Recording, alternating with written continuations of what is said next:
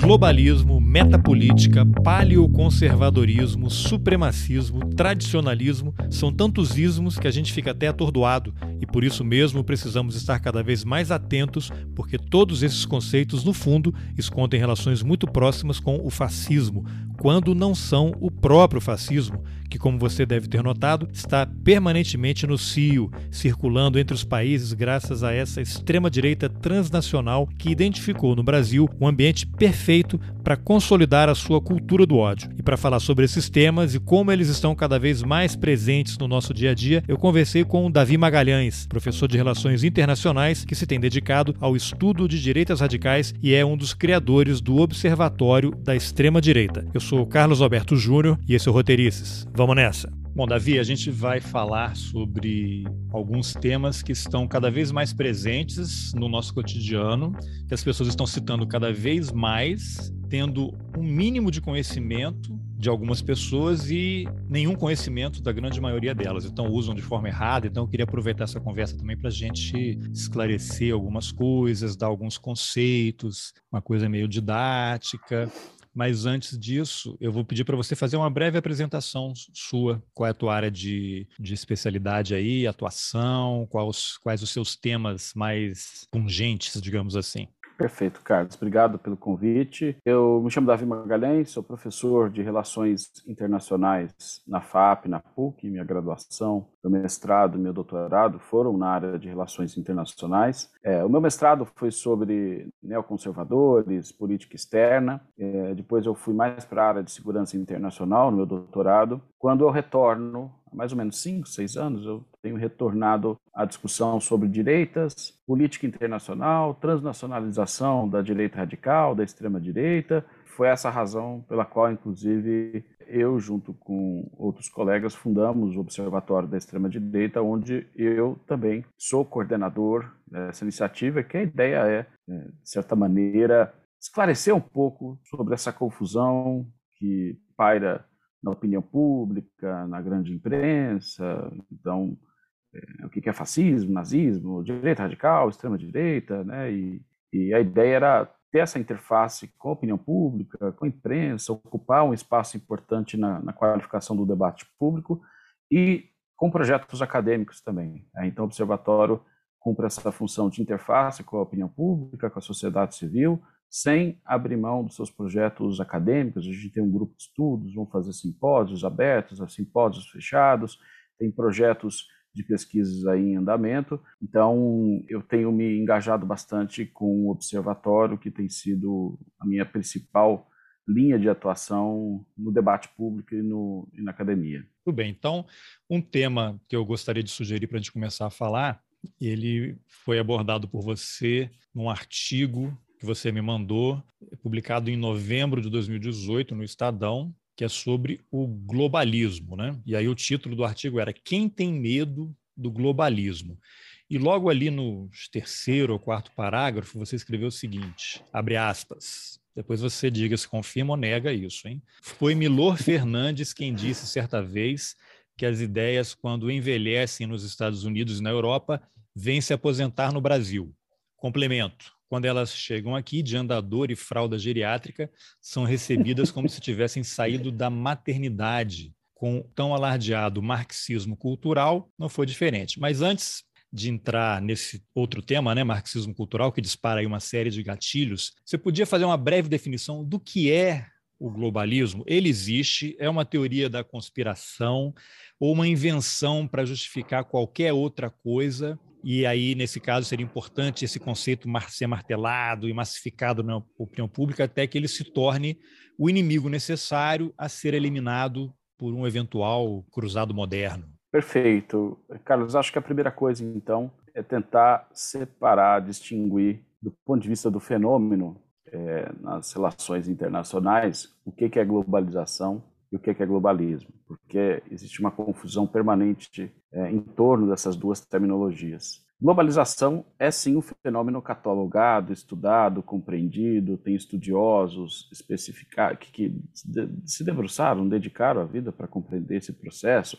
Falam de três ondas de globalização, desde as grandes navegações. Enfim, há um esgotamento até dos estudos sobre globalização que é um fenômeno em geral é, impessoal, que não é um fenômeno que vem do privado e, de certa forma, promove uma interconexão econômica, cultural e política, e, e que vem, ele é puxado por uma dimensão, por um vetor econômico que acaba, acaba carregando outros, outras dimensões sociais, políticas e culturais. Então, globalização é esse fenômeno impessoal, espontâneo, é, no campo da, da economia política internacional, um fenômeno facilmente catalogável e bastante estudado.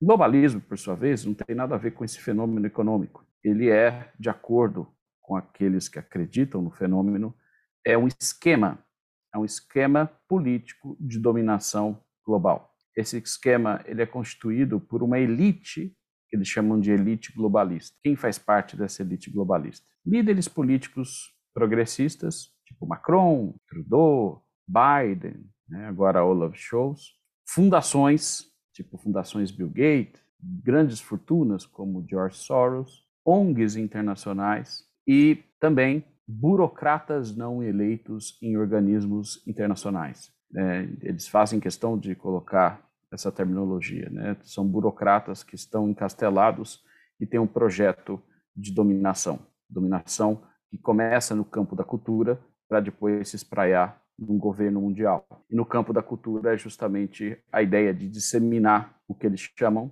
que por isso que geralmente o globalismo vem acoplado, é quase que um termo siamês ao é, marxismo cultural. Então, o marxismo cultural seria essa expansão hegemônica de uma cultura progressista, sem a qual seria impossível a criação de um governo mundial. É, e um desculpa, de dominação global. essas pessoas que você citou aí, organismos e tal, eles se classificariam ou estariam enquadrados naquela categoria do deep state ou estado profundo? Se mistura ou é uma outra coisa? Sim, é, a tese do QAnon, que atribui é, todos os problemas do governo Trump, a, falta de governabilidade do governo Trump, a um estado profundo, o deep state, que estaria entrincheirado no governo americano, mas com conexões transnacionais com esses grupos. Né? Então, é porque ali no caso do deep state do QAnon, que é essa teoria conspiratória de uma franja da extrema-direita americana,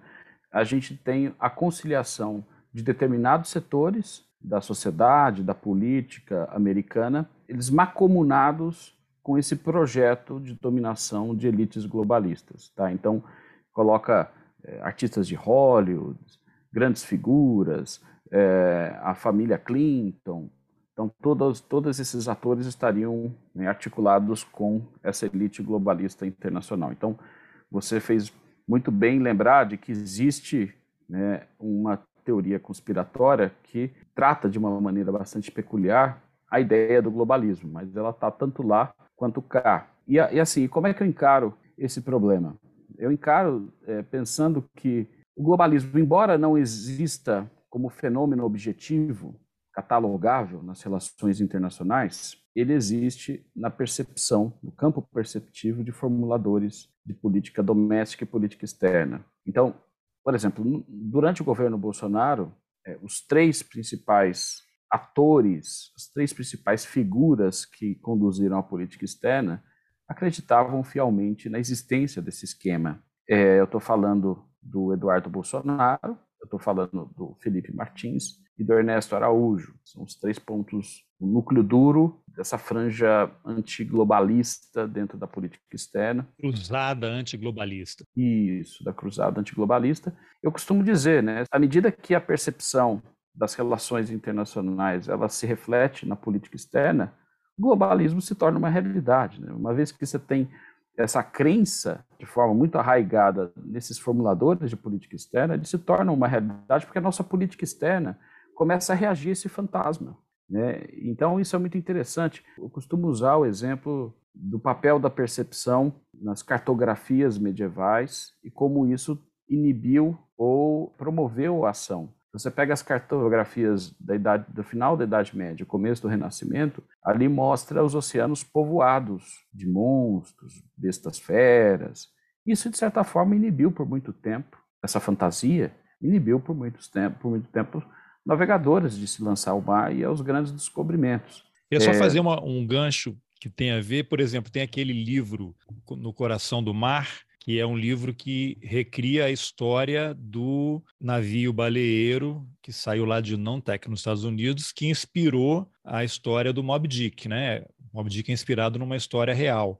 E chega um determinado momento que eles estão lá naufragando, e aí tem a possibilidade de pegar o bote e ir para uma ilha, e, e, alguns não queriam, exatamente por causa disso, porque os mapas, Perfeito. já século XIX, acho que já era século XIX, eles em pânico, porque achavam que havia monstros, seres de duas cabeças que iam devorá-los, canibais. Maravilhoso. Né? Maravilhoso. É, no final das contas, é um mapa cognitivo, né? é isso que é importante. Tem um autor, que é o Robert Jervis, é um autor, autor na academia, entre os eh, estudantes, pesquisadores de relações internacionais é conhecido, ele escreveu um texto, um artigo que depois vira livro, chama Perception and Misperception in International Relations, a questão da percepção e da falta de percepção nas relações internacionais, é, justamente chamando a atenção para essas lentes cognitivas através das quais a gente lê a realidade, porque o formulador não necessariamente ele reage à realidade objetiva, né, neutra.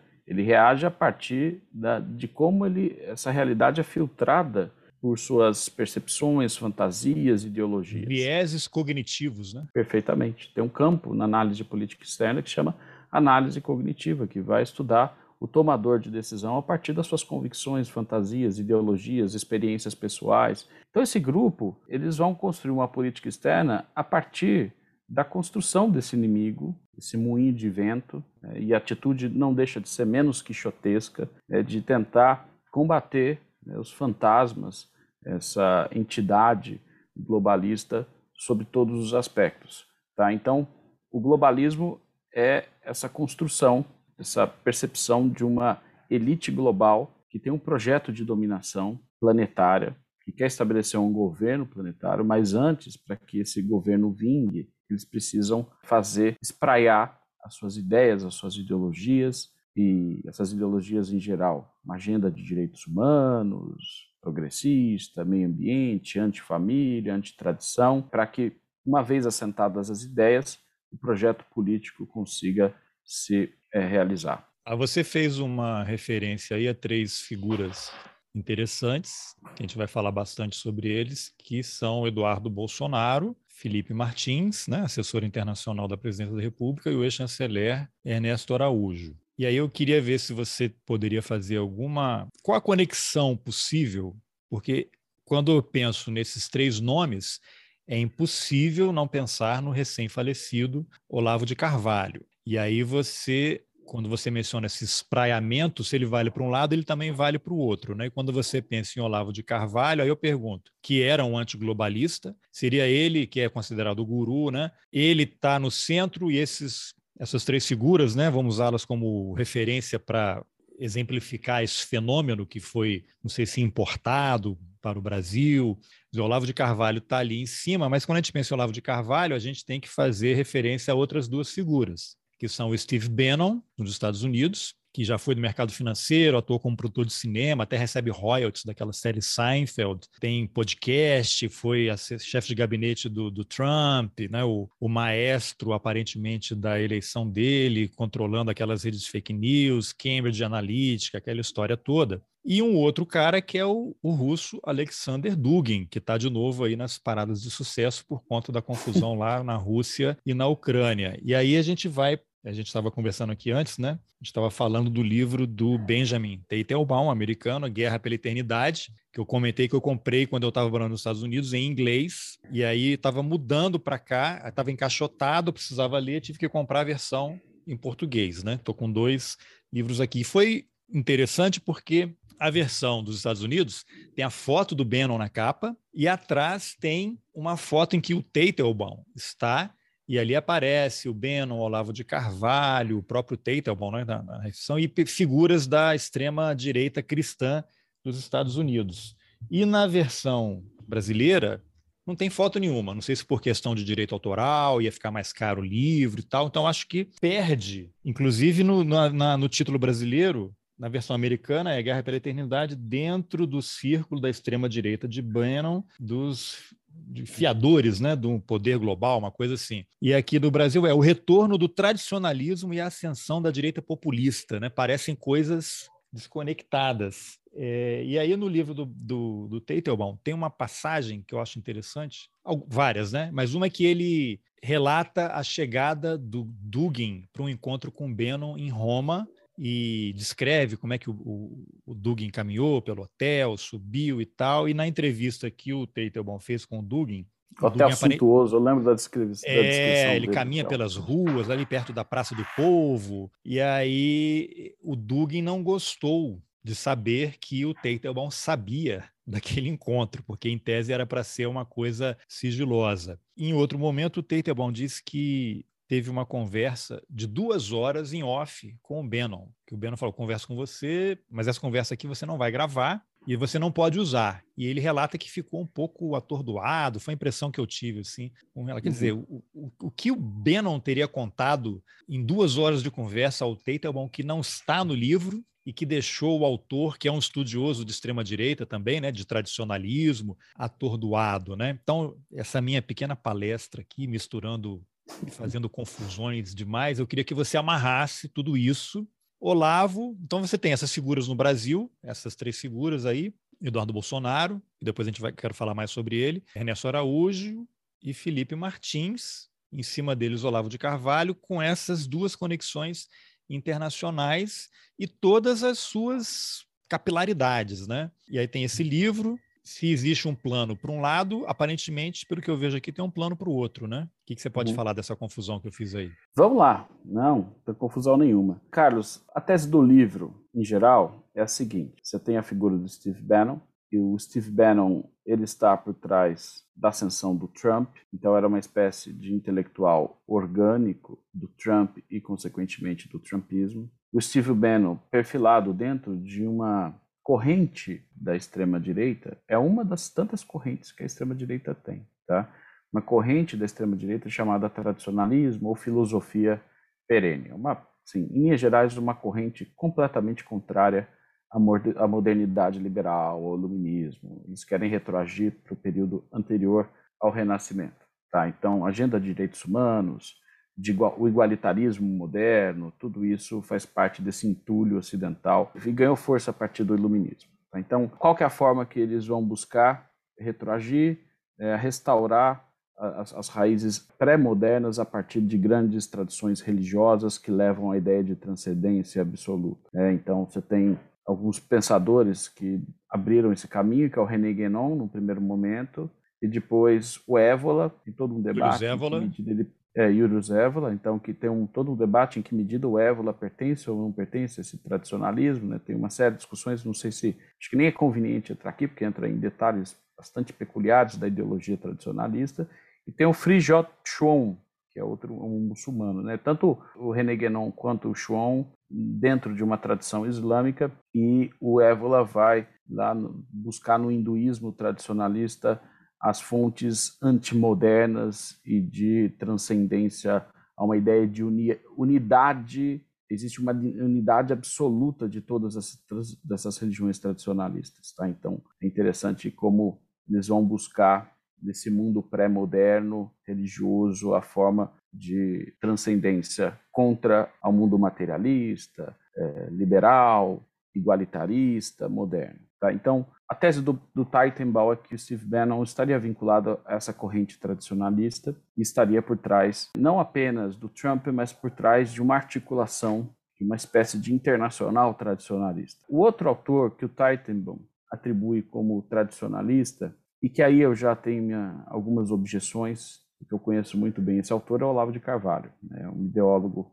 Assim como o Steve, ben, o Steve Bannon estaria para o Trump, assim como o Olavo de Carvalho estaria para o Bolsonaro, uma espécie de intelectual orgânico, para não dizer eminência parda do governo, aquele que está ali do lado no processo decisório, assessorando, né? ainda que não esteja de lado fisicamente, né? Porque ele estava é. exilado é. na Virgínia, é, mas o... liderando da Virgínia. É, mas o Bannon era o chefe de gabinete, né? É outra coisa. Não, o Bannon sim, o Bannon sim. Mas é, então aí você tem uma, você tem essa conexão Bannon, Trump, Olavo de Carvalho, Bolsonaro e a outra conexão que ele faz é do Dugin com o Putin. Não, eu tenho dúvida que o Bannon foi muito influente, principalmente na campanha do Trump. Depois é, eles se separam, o Bannon é meio que expulso do governo e o, o Trump fala mil horrores do Bannon. Ainda assim, o Bannon atua para atuou na, na, na, campanha de reeleição do Trump, etc., mas se tornou uma pessoa não grata dentro da Casa Branca. Agora, me, me causa um pouquinho de incômodo, eu diria, Carlos, que a, a fazer essa comparação entre Bolsonaro, o Olavo de Carvalho, sua estudância sobre o Bolsonaro, e o Putin como se fosse paralelo e sua influência, o, o Dugin e sua influência sobre o Putin. Tá? Então, a simplificação esse paralelismo... que quando a gente simplifica, aí é ladeira abaixo, né? Só pois é. Olha só, quando eu estudo extrema-direita russa, eu me, eu me fio basicamente em dois grandes autores e pesquisadores que estudam esse tema, assim, não é de agora, que virou modismo, né? estudam há 30 anos esse tema, que é a Marlene é, Laruelle e o Andrés Unland, são dois historiadores, pesquisadores da extrema-direita russa. E ambos eles são muito categóricos em relação à influência do Dugin sobre o Putin. Eles dizem o seguinte: o Dugin ele é muito mais conhecido fora da Rússia do que dentro da Rússia. Tá? Então ele vai dizer tem alguns momentos final dos anos 90, quando Dugin lança seu livro Fundamentos da Geopolítica, que combina geopolítica clássica com geopolítica eurasiana e tal, ele passa a dar aula na Academia Militar Russa e se torna assessor da Duma, 99. Depois ele o tem maior poder... parlamento, né, Russo? Isso, a Duma, o parlamento, a Câmara Baixa. Depois disso, tem uma retração, inclusive sobre Putin. Né? A primeira fase do governo Putin, e aí eu utilizo outro grande é, historiador de Rússia, pesquisador de Rússia aqui do Brasil, que é o Ângelo Segrilo, que eu concordo com ele, a primeira, os primeiros dois governos de, do Putin são ocidentalistas moderados. Né? O Putin se alinhou com o Bush na guerra ao terror? Não tinha essa retórica fortemente anti-Ocidente, e foi um momento que o Dugin teve influência nenhuma no governo, ele, pelo contrário, ele foi um momento itinerante, que ele vai dialogar muito mais com outras direitas mundiais. Essa história da, da guerra ao terror também o une ao Putin, porque a Rússia era alvo né, de ataques chechenos ali, né? Aquela história Perfeito. do teatro, né? Perfeito, né? Então, é, foi uma espécie de carta branca que o Putin queria receber. Bom, já que vamos combater o islamismo radical, fundamentalista, né, você quer combater o terrorismo, chamado terrorismo islâmico, Você vai lá e eu vou fazer o que tiver que fazer aqui dentro. Exatamente. Você não vai reclamar. Exato. É, esse é o problema, que inclusive vai depois afastar Putin e o, o Bush, porque ele vai tratorar a Chechênia, né, vai passar, tentar terraplanar a Chechênia, e os Estados Unidos começam a, a, a criticar abusos de direitos humanos por parte do Putin. Assim, poxa, né, que, que tipo de double standard é esse, Estados Unidos, né? Você Afeganistão, depois Iraque, de repente você está criticando aqui a é, forma ele vai lembrar, pô, vou lembrar do Saddam Hussein. Não, não, pode ir para o Kuwait, tá tranquilo, pode ir. Perfeito. depois. Perfeito. Então, assim, é, nesse é, primeiro governo, nos dois primeiros governos do Putin, o, o Dugin sai. Ele vai virar um ideólogo da, da direita radical no mundo. E é interessante porque o, o Dugin é uma bricolagem de tendências ideológicas da extrema-direita. Ele une o que a gente chama de geração da Revolução Conservadora, que é um, um grupo de ideólogos que surgiu no entre guerras na Alemanha, na Alemanha da República de Weimar, como o Carl Schmitt, o Oswald Spengler, o Ernest Junger, ele é muito, ele adora esses, esses, esses pensadores, que estão basicamente na antessala do fascismo, do nazifascismo alemão. É, ele reúne também a nova direita francesa, Alain de Benoit, é, Guillaume Fay, ele pega correntes tradicionalistas do Guénon, do próprio Julio Zévola, ele traduz o livro do Julio Zévola, né? Ele foi o Metafísica da Guerra, ele traduziu. É, mistura com Heidegger, ele adora Heidegger, a gente sabe que o Heidegger tem uma a, parte das suas ideias né, são muito admiradas pelo edifício da extrema direita e ele mesmo se filiou ao Partido Nazista no mesmo ano que o Carl Schmitt também se filiou ao Partido Nazista. Então ele mistura isso com filosofia neo-eurasiana, com geopolítica clássica. Então, assim, é uma é uma mistura meio salubre de diversas correntes da extrema direita. Ele fala diversas línguas, ele fala português quase que fluentemente. Carlos. Vi uma matéria ele vem da Folha aí que ele fala português e gosta de bossa nova. Isso, é. é isso eu não eu consigo entender, né? É a matéria do Zanini, até o Zanini veio conversar comigo Isso. antes de, de, fazer essa publicação. Meu é, amigo tá, Fábio Zanini, eu bato muito na folha, é. mas o Zanini é meu amigo. o Zanini, mas enfim, eu até falei para o Zanini depois, né, que eu achei um pouquinho até a matéria, é, de certa forma, laudatória com os duguinistas aqui do Brasil. Ele entrevistou alguns duguinistas, pessoal da Nova Resistência. Mas, enfim, o que, que acontece? Ele fala espanhol, inglês, nova, fala nova, nova Resistência de duguinista é, é a coisa mais leve que se pode dizer, né? É. Que tem é, várias acusações aí de vínculos com o neofascismo e tal, né? Uma história Não, bem é, complicada, né? Do próprio Dugin, né? O Dugin, ele começa a sua carreira intelectual num grupo, num, num grupo que ainda surge no, no final do período soviético, que é um grupo de ocultismo neonazista. Né? Então, ele mesmo, ele funda o Partido Nacional Bolchevique, que é uma versão cosaca do Nacional Socialista. Até a bandeira do Partido Nacional Bolchevique. É Lembrando, é você falou nacional socialista. Vamos deixar claro logo, né, que não é de esquerda, não são de esquerda, porque tem uma, algumas pessoas é. tentam, né, associar o nazismo à esquerda, é, eu tenho muita não preguiça. é de esquerda, né? É, não, a gente eu não precisa explicar, mas vamos só dar informação. Não é de esquerda. É, não é. A perplexidade como é que essa discussão ganhou tração no Brasil. Isso, é, de certa forma, diagnostica o nível de pobreza intelectual dos nossos debates. Né? Só cogitar trazer isso para o debate. É, não, tem um vídeo que eu compartilho de tempos em tempos que é do Adolfo Saxida, que é secretário de Política Econômica do Ministério da Economia, que ele dava aulas na internet, que tem, eu tenho um vídeo, de vez em quando tem algum episódio que o, o tema surge, eu coloco a fala dele, ele explicando que o nazismo é de esquerda e que o Pinochet é de esquerda. Aqui uma pequena atualização. Quando eu gravei essa entrevista com o Davi, o Adolfo Saxida ainda estava no Ministério da Economia. Ele agora é ministro de Minas e Energia. E como o nome dele acabou surgindo nessa conversa, eu acho importante colocar o áudio em que o Adolfo Saxida explica o que é o nazismo e como ele define o ditador chileno Augusto Pinochet. Isso na cabeça dele, claro. Será que Hitler dava mais valor ao Estado ou ao indivíduo? Será que Hitler dava mais valor à função social da propriedade ou à função privada? Será que Hitler gostava mais de planejamento central, um Estado grande, ou do mercado com um Estado pequeno? Antes de responder, eu vou dar uma dica para você. O que, que é PT?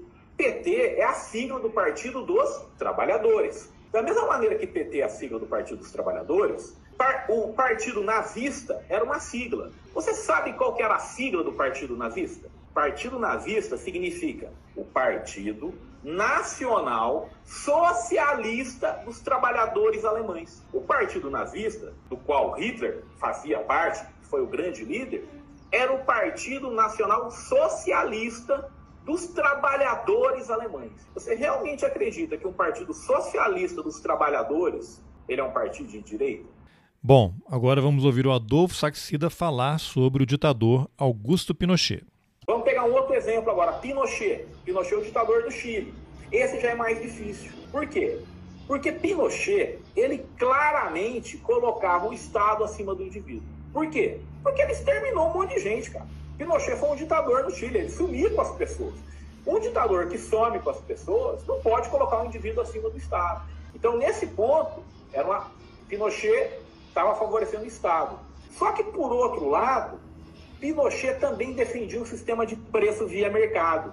Então, por esse lado, Pinochet era um cara de direita. Então, Pinochet já é um cara mais difícil de enquadrar no esquema que eu coloquei aqui. Por quê? Porque, por um lado, ele colocava o Estado acima do indivíduo. Então, desse jeito, ele é um esquerdista, porque ele coloca o Estado acima do indivíduo, da liberdade individual. Mas, por outro lado, Pinochet queria um sistema de preço via mercado, ele queria propriedade privada. Então, nessas, na parte econômica, Pinochet era de direita. Na parte política, era de esquerda, porque colocar o Estado acima dos outros é um cara de esquerda.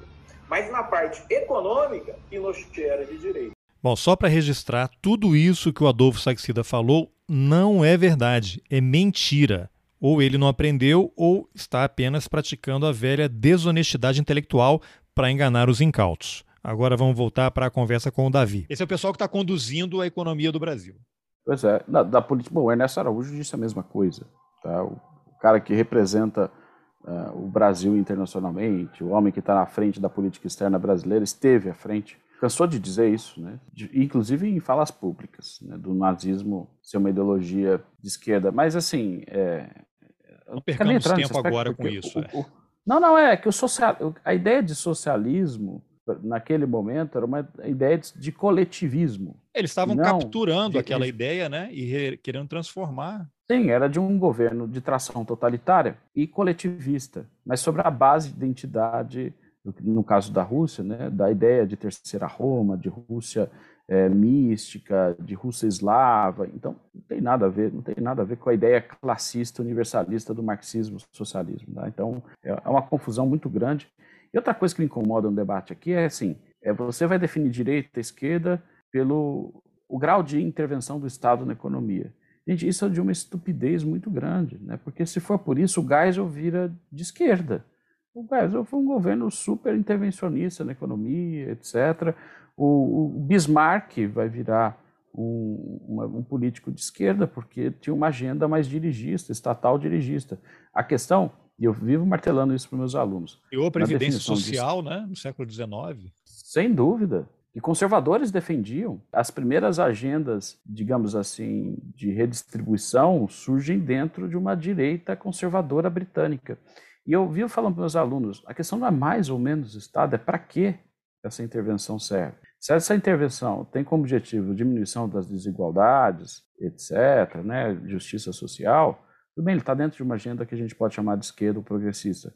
Agora, se a intervenção do Estado da economia é para proteger a identidade nacional, você vê que surgiu, tem surgido lá na Europa, da Marine Le Pen e do Orbán, uma ideia de welfare state nativista. Você utiliza o estado de bem-estar social para proteger e salvaguardar uma visão de identidade identidade na Hungria católica, cristã, a identidade na, na, na, França, né, que tem uma tradição um pouquinho mais secular, que faça menção a uma espécie de mitologia, história, etnia francesa. Tem intervenção do Estado na economia, mas é para que, que serve? Né? Se for para estabelecer mais diferenças, né, se for para ressaltar os elementos exclusivistas, ele está em outro campo, não está no campo da esquerda. Boa parte de uma certa direita brasileira que é libertária e, e sim, herdeira da chamada escola austríaca, Mises, Hayek, eles só olham para o critério econômico. E eu prefiro me fiar no Bobbio, costuma dizer, olha, a diferença entre direita e esquerda se dá fundamentalmente pela, em torno da, da discussão da igualdade. Tá? Então, a direita acha que algumas desigualdades elas devem existir são naturais, enquanto que a esquerda utiliza o Estado em geral para diminuir essas desigualdades, seja de gênero, seja de desigualdades econômicas, sociais. Então, assim, esse é o critério. Para que, que serve? Não é, a gente não tem que olhar para os meios, mais ou menos Estado, tem que olhar para os fins. Né? Então, é, e aí você tem assim, o Estado que se dizia socialista no comecinho do século XX é um Estado que tinha uma presença muito grande na vida social e política, mas a questão é para quê? Qual é o fim? E essa tá? questão de Estado socialista é interessante, porque quando está todo mundo tendo lucro, todo mundo quer o Estado longe quer nem saber, né? A hora que tem prejuízo, de repente todo mundo é socialista, né?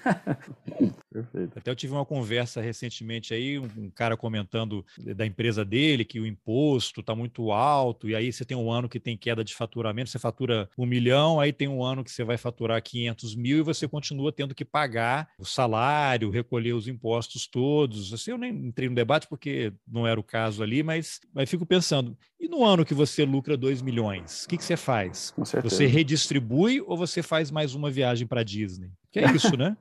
Exatamente. Né? Mas, é, mas eu te assim, cortei é... na história do você estava falando dos Duguinistas lá, do Nova Resistência, eu tirei você do fio e tal. Porque o Dugin o vem Dugin ao Brasil, fala português. Vem ao Brasil, vai para a Argentina, é, ele vai, vai para a França, fala, sim, ele se torna uma, uma espécie de subcelebridade em alguns circuitos da direita radical e da extrema direita do mundo. É, em 2008 ele consegue, por meio de influências, entrar para a Universidade Estadual de Moscou e cria uma cátedra ali de geopolítica, um grupo de estudos de, sobre conservadorismo, é, assim, nem, que nem conservadorismo, né? Ele chama de conservadorismo porque é um rótulo mais biodegradável, mas é reacionarismo mesmo. E ali ele fica um tempo. Até, isso é parecido até com o Olavo de Carvalho. Quando o Olavo de Carvalho entrou na PUC Rio e na PUC é, de Curitiba, né, do Paraná, ele entrou também por influências ali, não porque ele prestou processo seletivo, etc. Ele ficou ali dando seu curso em cursos que são de extensão, não era nem cursos de graduação, porque, enfim, né, nem o, nem o Dugin, nem o, o Bolsonaro tem curso superior. Né? Então, eles fizeram, cursaram o, o ensino médio, depois... O Dugin, eu acho, acho que o Dugin é formado em engenharia, salvo engano. Enfim, e os dois se lançam, né, tentam ocupar esses espaços nas universidades. E depois, na, naquele falou, 2013... Falou Bolsonaro, não, é o Olavo de Carvalho, né? Você falou ah, nem o Dug nem o Bolsonaro, né? Nem, nem o Dug nem o Olavo. Não, é, é, isso, nem o Dug nem o Olavo de Carvalho, perdão. Então, assim, depois o Dugin tem alguma influência entre 2013 e 2014, mas, assim, os pesquisadores, Carlos, né, que estudam, eles dizem que a influência dele é muito pouca é muito mais conhecido aqui. E a gente às vezes fica comprando essa narrativa de que é uma espécie de eminência parda que atua no processo decisório, e nisso eu faço uma distinção muito clara com o Olavo de Carvalho aqui. O Olavo de Carvalho, sim, mesmo estando no exílio, ele foi, ele sim foi o superministro que o governo Bolsonaro tinha. Não foi o Guedes, não foi o Moro, não. Ele foi o superministro porque ele escolheu o ministro Vélez para fazer parte do Ministério da Educação. Depois ele sacou, armou um movimento virtual, etc. Quando o Vélez contrariou alguns alunos do Olavo de Carvalho que estavam, demitiu alguns que estavam ali no, no Ministério da Educação, ele fez uma campanha para derrubar o Vélez. Ele, o Olavo até, até conclamou né, que os olavistas deixassem o governo, parece só um isso, saiu um assessor isso. do Vélez, né? Perfeito, perfeito. E saíram muitos, na verdade, ficou principalmente o, o, o, sujeito que agora me foge o nome, estava na Secretaria de Alfabetização, que tinha um Isso. método de alfabetização. E o Felipe diferente. Martins ficou, né? E o Felipe Martins Estratégico, ficou. né? Imagina. É, estratégico. E depois ele sugere o nome do Weintraub, é ele que sugere que está por trás da nomeação do Ernesto Araújo, é, o Felipe Martins. Então, e é isso. Às vezes havia até o governo Bolsonaro voltando atrás por algum tipo de manifestação pública nos, por meio dos vídeos que o Bolsonaro fazia, criticando, e aí voltava atrás. Então, ele sim, ele, tem uma ele teve uma influência bastante grande no governo Bolsonaro, né, e eu vejo uma diferença muito grande em relação ao Dugin nesse aspecto. Tá? Além de diferenças ideológicas. É, nesse aspecto também é, me causa algum desconforto a ideia de que Dugin e Olavo de Carvalho fossem da mesma cepa ideológica. Eu até acho que o Olavo de Carvalho foi num período do seu, da sua trajetória próximo ao que o Dugin é hoje. Né? Nos anos 80, o Olavo de Carvalho se vincula ao movimento tradicionalista, abre aqui na Vila Mariana um, uma tarica sunita. Se converte mística, né, ao Islã. Se converte ao Islã. E ele troca cartas com esse tradicionalista islâmico chamado Shuon, Frijot Shuon. E chegou a se envolver por um momento nesses, é curioso, né, questões e ele abandona. o René Guénon, que também se converte ao Islã, né? E você vê que ele segue Sim. os passos, né? E depois sai. Exatamente. É, o, o, Olavo ele costumava dizer que no campo tradicionalista ele admirava muito mais o Guénon do que o Júlio Évola. Muito embora o Évola que se metia em política, era um tradicionalista que se metia em política, né? E, porque geralmente é, os tradicionalistas proclamam a ideia da apoliteia, né, de que a sua luta não é a luta essa material, política, né, a luta é, é de uma transcendência, a luta é metafísica. E o Évola não, o Évola vai se meter com política, vai criticar, vai se vincular com o movimento Mussolini. É o Mussolini, quando faz pacto com a Igreja Católica, que ele vê como uma instituição moderna já, ele sai, se critica o Mussolini. Então, é, o Olavo de Carvalho, embora ad, diga admirar mais o René Guénon, ao que me parece, assim, a postura dele estava muito mais próxima do Júlio Zévola. E ele sim, novamente, né? E, e, aí que tem uma discussão, né? Se ele abandona ou não a visão tradicionalista. Eu vejo que sim, né? Porque eu acompanho o Olavo de Carvalho há, há, um bom tempo, e quando teve, por exemplo, os neoconservadores no poder nos Estados Unidos, com o Bush, ele apoiou um tipo de política externa que é a política externa de expansão da democracia liberal, de exportação da democracia liberal, está dentro dos padrões da modernidade. Tá? Os neoconservadores não têm nada a ver com a turma do Bannon. Inclusive, os neoconservadores, que novamente ganha força com o primeiro governo Bush, são muito críticos aos trumpistas e à, à turma do Steve Bannon.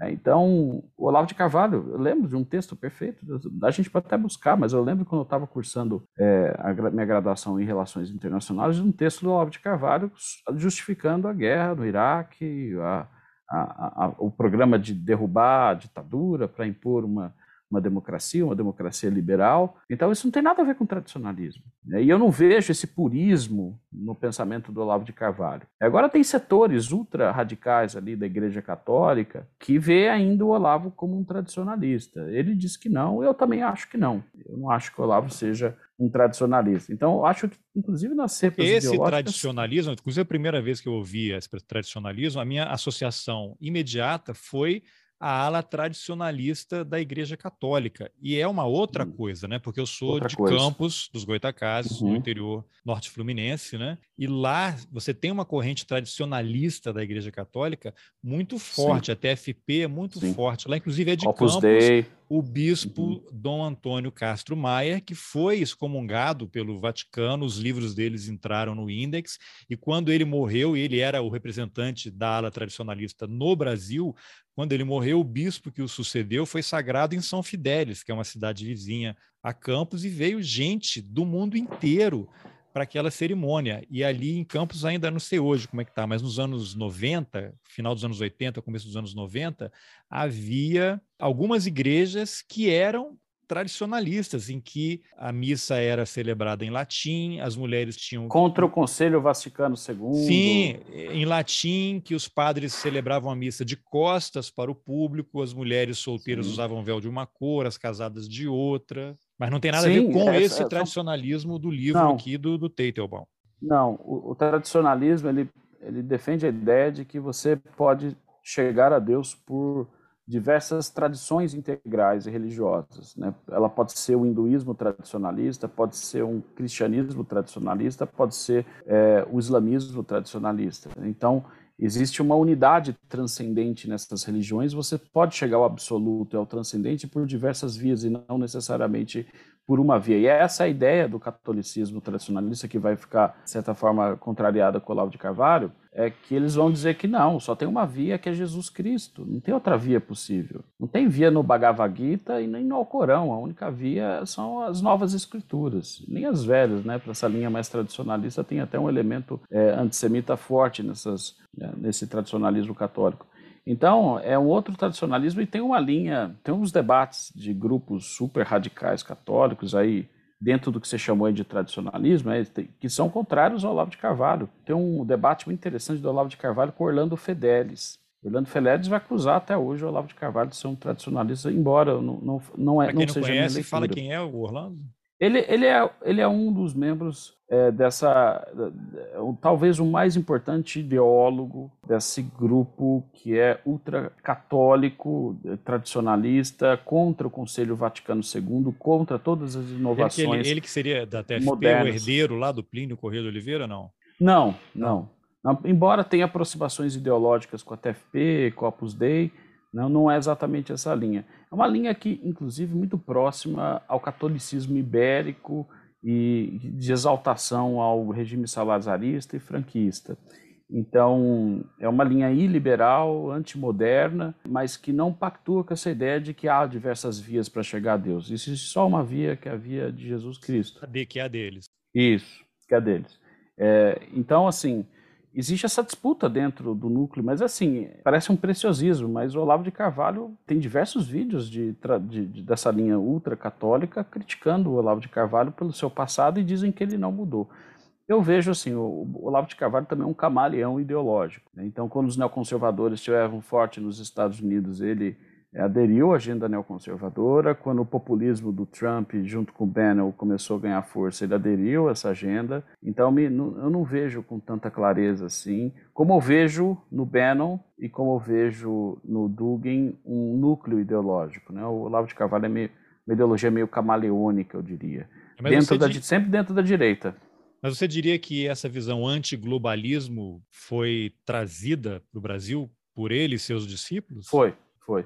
Eu fiz inclusive uma pesquisa e não existia nem sequer essa terminologia, eu fiz lá no Google.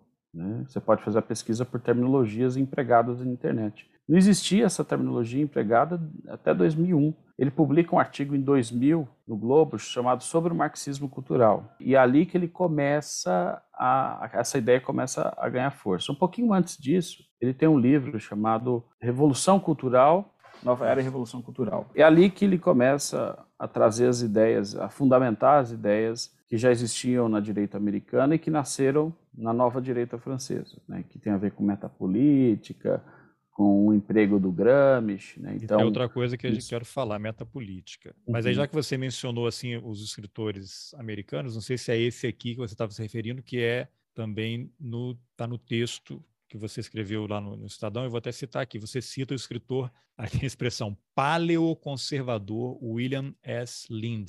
Aí eu fui buscar a definição do paleoconservadorismo, para não descrever de forma errada, e está lá. Refere-se a uma vertente do conservadorismo norte-americano que preconiza o tradicionalismo, o anticomunismo, a ética cristã e os valores familiares tradicionais. Olha aí o governo Bolsonaro. Além disso, defende governo limitado, regionalismo, nacionalismo, protecionismo, isolacionismo, constitucionalismo e federalismo. E aí, quando tem enfim, aí vai, vamos ver se dá para fazer uma conexão com a que você mencionou antes, extrema-direita ou ultradireita ou supremacismo transnacional, que a palavra isolacionismo, que aparece naquela descrição que eu fiz, me remeteu ao discurso, não sei se foi de posse, do ex-chanceler Ernesto Araújo, dizendo que se o Brasil tiver que ser um párea, que sejamos esse párea, né?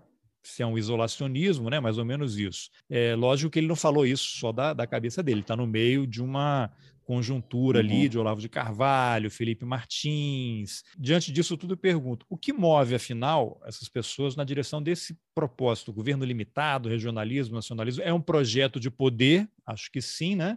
E, e é se tornar um párea é que para é esse, né? Para em que sentido? É projetar, porque sozinho você não, não vai fazer verão, né? É projetar uma influência, fazer associações com outros países ultranacionalistas, supremacistas, e aí a criação de um novo eixo seria esse, então, ultranacionalismo é, transnacional, não sei, é, se fosse uma provinha de múltipla escolha, é uma das anteriores ou todas elas ou só algumas? Bom, a primeira coisa, Carlos, a direita americana é qualquer coisa menos um bloco homogêneo e coeso. A direita americana é bem interessante ser estudado. Parece a né, esquerda né? brasileira, é isso que você ia dizer, né? Parece, parece, parece, exatamente. sim, é, é, realmente as brigas internas, os, é, assim, as polêmicas que são produzidas, desde, eu diria que desde o surgimento chamado movimento conservador americano nos anos 50, 60, é, isso vem produzindo diversas disputas internas. E os paleoconservadores é uma espécie de dissidência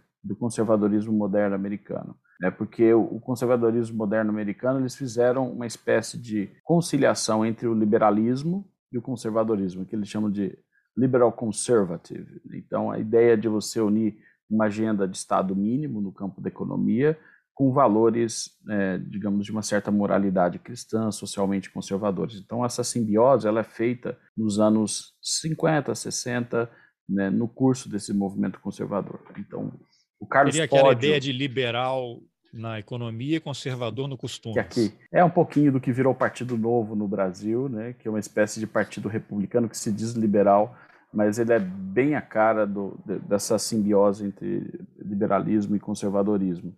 E existe, isso nunca foi consensual, isso foi, uma, foi produzido, foi produzido e depois isso daria uma conversa à parte, que é muito interessante o, o que, que, tipo de consequência isso produziu na própria direita americana. Porque é muito diferente da direita que existia no Entre Guerras. E aí que está o ponto. Né? A direita que existia no Entre Guerras era isolacionista no campo da política externa. Eles não queriam se meter com questões da, da política externa, política internacional, America First. Então, cuidar primeiro Os americanos não queriam entrar na guerra, né? Foi uma complicação. Não queriam entrar na Primeira Guerra, o Wilson meio que lançou, o Wilson foi lá, criou a Liga das Nações, convenceu a Europa inteira de criar a Liga das Nações. Quando Wilson chegou com o Tratado da Liga das Nações no Senado americano, dominado pelo Partido Republicano, esse partido isolacionista, a época eu lembro de um líder chamado Cabot Lodge, que ele vai falar o seguinte, toda vez que um húngaro esbofetear um tcheco, quer dizer que os americanos têm que mandar tropas para lá? Não. Não queremos nos meter em nenhum esquema de segurança coletiva, não queremos ser arquitetos dessa ordem falando liberal. Do Duque, do Duque Ferdinando, né? Que você está falando aí, não?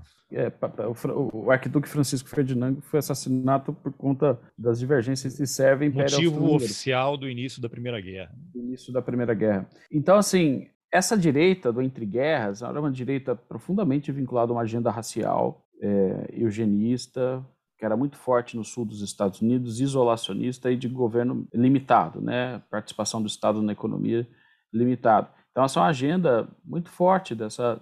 E essa agenda se modificou com o movimento conservador. O que, que são esses grupos paleoconservadores? Uma tentativa de retomar essa agenda do Partido Republicano entre guerras. Agora, aí, desculpa, só antes de você entrar nesse entre guerras, é interessante que você mencionou aí. Por que, que quando matarem um tcheco lá na Europa, a gente aqui vai ter que ir para lá? Quando você avança décadas, né, um fast forward, você vai ter por que, que um país europeu, por que, que a gente aqui na Europa vai ter que invadir o Afeganistão porque explodiram lá as torres gêmeas por causa da OTAN, Sim. né?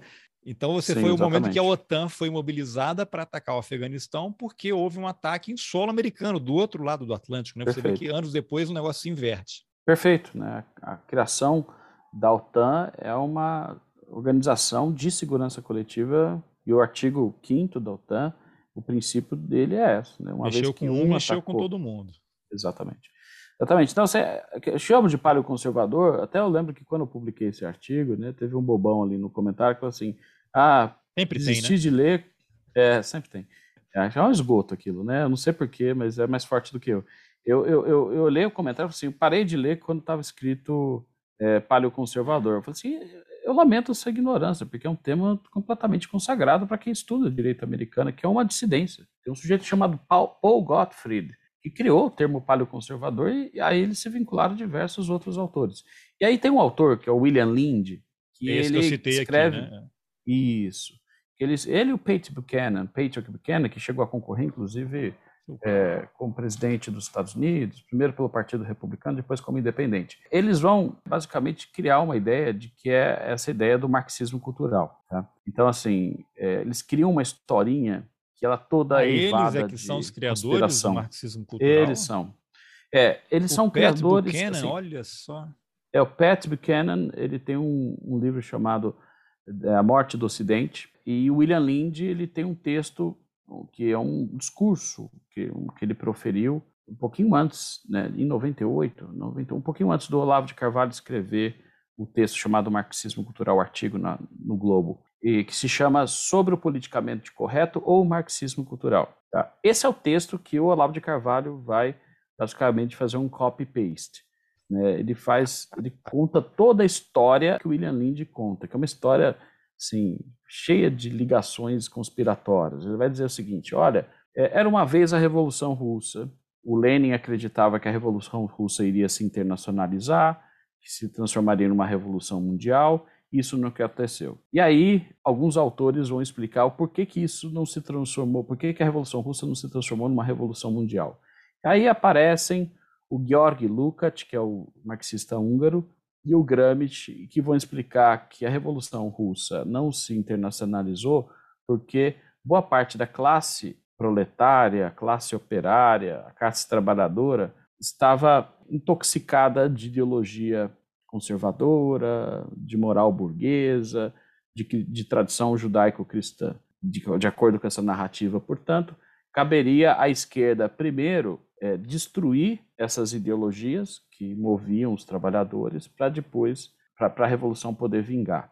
Tá? Então, eles culpam uma cultura judaico-cristã conservadora, de acordo com esse, o Lukács e o Gramsci, por não fazer a revolução, digamos, ganhar força nos outros países. Aí, Gramsci e Lukács, né, são, são os dois primeiros, a primeira geração. É, Aí depois um aluno, olha essa história, um aluno do Lukács, que é o Félix Weil. Lukács, que é, no Brasil ele... a gente chama de Lukács, né? Lukács, é, isso. Um aluno do, do, do Lukács, ele vai, o Félix Weil, fi, olha, olha as teses, né? Filho de um argentino judeu, origem judaica, e aí tem os elementos importantes do antissemitismo nessa teoria. Filho de um grande é, agro, um, um, empresário do setor agroexportador argentino, de orientação judaica, né? Ele vai ser aluno do Lukács e ele vai decidir abrir um instituto em Frankfurt, um Instituto de Ciências Sociais, e que a ele vai se associar a diversos outros pesquisadores que seguem a mesma linha do Lukács. Esse instituto chama Escola de Frankfurt. Na verdade, a Escola de Frankfurt é uma continuidade dessa interpretação de que era necessário, primeiro, avançar sobre a conquista das ideias. Era preciso, primeiro, tomar os meios ideológicos para depois tomar os meios de produção. Então, toda a escola de Frankfurt. Vamos, vamos ocupar as universidades. Isso, universidade, imprensa, igreja, é, televisão, jornais, é, cinema. Bom, então, daí, desculpa, é, tem uma entrevista que o, o, Pedro Bial fez com o Olavo de Carvalho. Imagina, deu 40 minutos em abril, salvo engano, de 2019. Ele foi lá para Virgínia, chamou o Olavo uhum. de intelectual brilhante. Pois é. Né, lembrou e que... depois se negou ah. a entrevistar o Lula. Ele foi para Virgínia. Não, dizia-se que só com polígrafo, né? Aqui. Só com polígrafo. Exatamente. Eu fiquei perguntando se eu assisti, estava até transcrevendo, que, coisa, eu queria escrever né? alguma coisa sobre isso. Quando o Olavo de Carvalho disse que o Jango havia abandonado o país, né? Disseram que ele abandonou o país e por isso que é. o Congresso Correu. teve que decretar a vacância. Falei, mas e o polígrafo não funcionou? Porque o Bial ouve aquilo, que é uma mentira não fala nada. Oh. Passa por todos os filtros da TV até ir para o ar. Se o cara fala uma mentira, ou você corrige na hora, o cara não lembrei, né? Eu faltei essa aula na escola, mas alguém na emissora tem que ter checado isso, então não vai para o ar. É, o Jango estava né? cansado de governar, falou assim: vamos é, sair daqui, eu vou é, para o Uruguai. Ele estava lá em Porto Alegre e tal, antes de ir para o Uruguai. Mas aí o Olavo de Carvalho, em determinado momento, ele fala o seguinte: vale rever essa entrevista, porque ali você tem coisas interessantes. Ele fala da relação com os militares, e aí ele comenta que durante anos e anos e anos não foi proibido teses, monografias e dissertações de direita nas universidades. Então agora haveria uma oportunidade com o governo Bolsonaro de você, como é que você muda isso? Você só pode é, autorizar, aprovar os projetos da direita. Então você começa a vetar os de esquerda. E aí, daqui a 5, 10 anos, você vai ter professores de direita, pessoas que pensam como você. Porque hoje, se você chega com uma tese de direito, o cara derruba. Agora, se é de esquerda, está aprovado. Então, inverte. Aí você vê o que aconteceu o que acontece no Ministério da Educação desde o começo é isso, né? Daí você vê um cara, o Weintraub, que é contra a sociologia, filosofia, essas coisas de humanas, e o que o governo faz? Passa a não respeitar a lista tríplice, indica gente de fora alinhada com o governo, então você começa a modificar uhum. a dinâmica das universidades para uhum. fazer exatamente isso, né? Ele fala muito claramente. Né? Mas... É, o Olavo, o Olavo, inclusive, ele vai dizer o seguinte, né? Que ele foi contra a escola, a escola sem partido, movimento Escola Sem Partido. Ele fala porque, isso. É, porque a escola sem partido é uma medida que parte daí do legislativo e vai para a sociedade. Que a gente não tem que ter escola sem partido, a gente tem que ter mais professores de direita em sala de aula, né, para que a gente controle a narrativa cultural. Quando ele percebe que o governo Bolsonaro começa a fraquejar, o próprio Bolsonaro começa a oscilar na sua agenda mais reacionária e mais autoritária, ele diz o seguinte: eu falei várias vezes que antes era preciso tomar cultura para depois tomar o poder, que esse projeto ia ser frustrado, não adianta nada né, você chegar ao poder e não ter um, um ambiente, um contexto ideológico que sustente essas ideias e pronto, o governo vai ser frustrado. E aí ele vai, né, na sua obsessão, desde os anos 90, né, nesse livro Nova Era e Revolução Cultural, ele já começa a trazer a ideia do Gramsci, né? porque o Gramsci é esse. Né? O Gramsci é uma figura muito interessante, porque ele vai ser preso pelo fascismo, logo depois o fascismo assume o poder, que o Mussolini faz a marcha sobre Roma, e foi um momento anterior, foi um momento que a esquerda teve muita força na, na, Itália. Eles chamam de bienio rosso, do ponto de vista eleitoral, prefeituras, tomando em greves as fábricas, a as cooperativas agrícolas, foi um período muito importante, esse biênio rosso. E, e, quando ele é preso, ele vai escrever lá nos cadernos do cárcere, ele se coloca essa questão, o que, que aconteceu com a esquerda, né, que de repente ela perdeu... O biênio vermelho, fizeram uma lava-jato e prenderam o Gramsci. e tinha tudo né, para chegar para chegar ao poder, o que, que aconteceu que não, não, não, não logrou? E ele vai escrever, e aí tem toda a tese de hegemonia, de que realmente era necessário que a esquerda se preocupasse com a superestrutura ideológica e não apenas com a infraestrutura econômica, né? Que é meio que uma saída weberiana, que o Max Weber, né, que o, o Gramsci encontra ali, o que torna ele um pensador marxista não ortodoxo, né? Porque ele acreditava que era necessário que a esquerda também pensasse na, na superestrutura, né, para consolidar o seu projeto revolucionário. Não abandonando a infraestrutura, mas pensar na superestrutura. E o Alain de Benoit, que é o fundador da nova direita francesa, ele é um leitor de, do Gramsci, ele falou assim, cara, tem toda razão. Não tem transformação que ocorra na política que antes não tenha ocorrido no campo das, das mentes, das ideias. Então é preciso primeiro tomar o campo das ideias. E o Alain de Benoit vai se considerar, ele mesmo fala isso, um gramscista de direita. É claro, você tira todo o elemento marxista do Gramsci, que é de luta de classes e tudo mais, e apenas concentra no aspecto tático, que é, já que a esquerda essa agenda liberal de direitos humanos domina todos os lugares, a gente precisa estabelecer uma guerra cultural para contra-atacar, é um contra-ataque. É, isso o Benoit começa a falar sobre o nome de metapolítica, chega na direita americana e o Olavo de Carvalho se torna porta-voz dessa ideia. Tudo é o Gramsci. Pode ver que o, o Olavo de Carvalho cita o Gramsci como o cara que mudou a estratégia da, do movimento comunista internacional. Né, de vamos, ao invés de vamos tomar os meios de produção, é vamos tomar os meios intelectuais, que produzem ideias. Né? E aí sim a evolução se consolidaria no terreno material, prático da política. Só para retomar aqui, porque eu fui tirando você do caminho, essa questão aí do, do párea, né? do isolacionismo, essa conexão aí dessa ultradireita internacional. Eu pergunto isso porque às vezes eu leio algumas coisas e parece que é um fenômeno novo que os caras estão se articulando agora, começaram ontem. Mas para mim, eles sempre estiveram aí, sempre estarão, fazem parte do cenário mundial. E agora tem um, uma conjunção de fatores que torna a ação deles mais é, evidente. E aí tem uma figura que você já mencionou, que é o Eduardo Bolsonaro, que eu acho muito interessante e eu queria ouvir não sei se você o pesquisa, o monitora aí nas redes, mas ele, eu particularmente acho que ele é talvez o filho mais perigoso do presidente Jair Bolsonaro, porque ele teria sido Concordo não sei, ungido pelo Steve Bannon. Ele é o cara da Concordo. articulação internacional dessa ultradireita. Ele é o representante na América do Sul e aí promove esses encontros aqui. Teve lá em Foz do Iguaçu, que tem essa ultradireita cristã, e ele vai para Hungria, vai para Ucrânia, ele participa desses encontros da ultradireita cristã nos Estados Unidos. E aí eu sempre lembro de uma série que está no Netflix, eu sugiro que as pessoas assistam, que é a série The Family. Não sei se você já assistiu. Não, não conheço. É uma série que vale não. a pena, já tem alguns anos, que é o seguinte: é um cara que ele foi já disso, é um negócio chamado The Family. The Family é uma uma organização que reúne a ultradireita cristã. Então, quando você usa o termo cristã, significa que você está pegando católico, protestante, né? todo mundo que segue a linha cristã.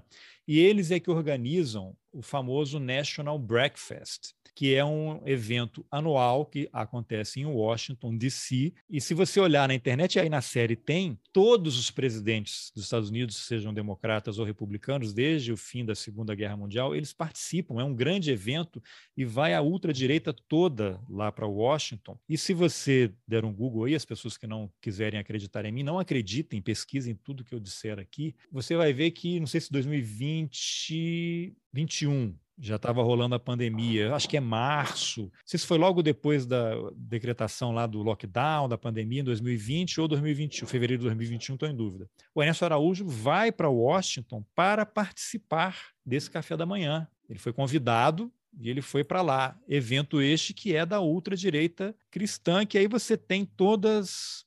O que você imaginar nesse guarda-chuva está lá. E a série mostra como é que esse essa organização funciona. Então, eles têm uma casa na Virgínia, que é colado ali ao Washington, e em que eles têm jovens que moram lá, jovens de direita, da direita cristã, que vão para lá fazer estudos, moram ali durante um tempo, são treinados. É uma casa que também serve para recepções de líderes estrangeiros. Em geral, quase todo presidente que vai aos Estados Unidos, seja ele muçulmano, judeu, cristão, eles sempre conseguem emplacar uma agenda em que há um, uma, uma recepção lá e esse líder estrangeiro é convidado e participa. E aí você estabelece essas conexões internacionais ou globalistas ou antiglobalistas, aí cada um usa o termo que achar mais adequado. Então você faz essas, essas conexões. Né? E aí sempre aparece lá o cara que está há décadas como presidente dessa, dessa entidade que organiza o National Breakfast. E eu acho interessante porque eles têm uma casa que é tipo uma, uma república que fica atrás do, do Capitólio, na verdade é na frente, né? Que o Capitólio dá para uma rua de trás. Você tem a Pennsylvania Avenue, que do outro lado lá você vai passar pela Casa Branca e tal. E aí na rua de trás é, é uma grande avenida, a Pensilvânia termina no Capitólio e aí continua depois, aí você tem uma área residencial e ali perto tem uma casa, uma townhouse, como chamam, né, que é uma casa de mais de um andar, muito comum nos Estados Unidos e na Europa, que é uma espécie de república. E lá vivem parlamentares democratas e republicanos, que estão em campos políticos antagônicos, antagônicos mas o que os une é a religião. Então, eles atuam juntos em pautas que são desses valores cristãos e tal. E aí a série vai por um caminho que tem escândalos ali, né? Tem os caras que são expulsos ali, são defenestrados porque traíram as esposas. E aí é uma coisa que não é aceitável, traiu com o assessor, a série conta tudo isso. Vale muito a pena assistir. Mas aí, fiz esse pequeno parênteses, não me surpreenderia que os integrantes do governo brasileiro lá em Washington, tanto o embaixador Nestor né, Nestor Foster lá e Ernesto talvez tenham frequentado essa, essa casa e participado desses encontros, já que estão ligados ao Lavo de Carvalho, a Steve Bannon, esse pessoal está todo conectado. E aí, tudo isso que eu fiz para você tentar amarrar, se possível, uma análise que é essa extrema, essa ultradireita mundial, que aí você esbarra, confunde, e não sei se se relaciona com supremacistas, com neonazistas, neofascistas, aí cada um vai escolher o nome, né? E, e que movimento é esse internacional que reúne esse, esse movimento transnacional dessa ultradireita radical? Até meio redundante assim, mas outra confusão aí que não sei se você vai conseguir amarrar. Olha, primeiro eu já anotei aqui o nome da, da série,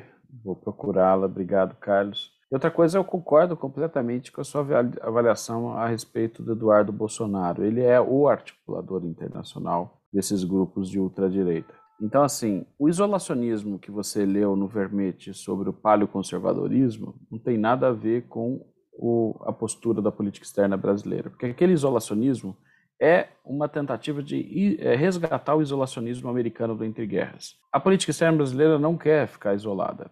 Ela quer se coligar internacionalmente, se articular internacionalmente a partir de uma aliança ideológica. Então, aquela questão do párea que o chanceler, o então chanceler usou, tem que ser analisado é, de um prisma muito diferente. É, a ideia dele era é, antes ser um párea do que ficar submetido, ser uma pessoa subjugada, ele fala assim, na escola do globalismo internacional. Então vamos né? procurar então, os nossos parceiros, né? Para que não sejamos isso, párias. Exatamente. E aí que tá, né? eu não, não vejo uma iniciativa de se isolar mas de buscar as suas partes ideológicas, né, os seus primos ideológicos. E aí é, é, muito curioso, né, porque toda a política externa de Temer para cá se voltou em combater a suposta política externa ideológica do PT e o que se produz, principalmente altiva no governo Bolsonaro, altiva e ativa. O que se produz no governo Bolsonaro é fundamentalmente uma política externa que busca aliados a partir da variável ideológica. Tá? Então, vamos lembrar o seguinte: quais são os primeiros três destinos itinerários da, da diplomacia brasileira? Para onde o governo Bolsonaro viajou para os três primeiros países? Foi para o Chile, que tem ali a herança pinochetista, que mistura um pouquinho de a ideia de livre mercado não, e ele elogiou o Pinochet e ainda causou um constrangimento ao presidente que é de Sebastião direita. Pinheira, sim, o Sebastião Pinheira não tem nada a ver com essa, esse entulho. Ele é um cara de uma centro-direita, mas não tem nada a ver com essa extrema-direita que, que, que, é nostálgica da ditadura.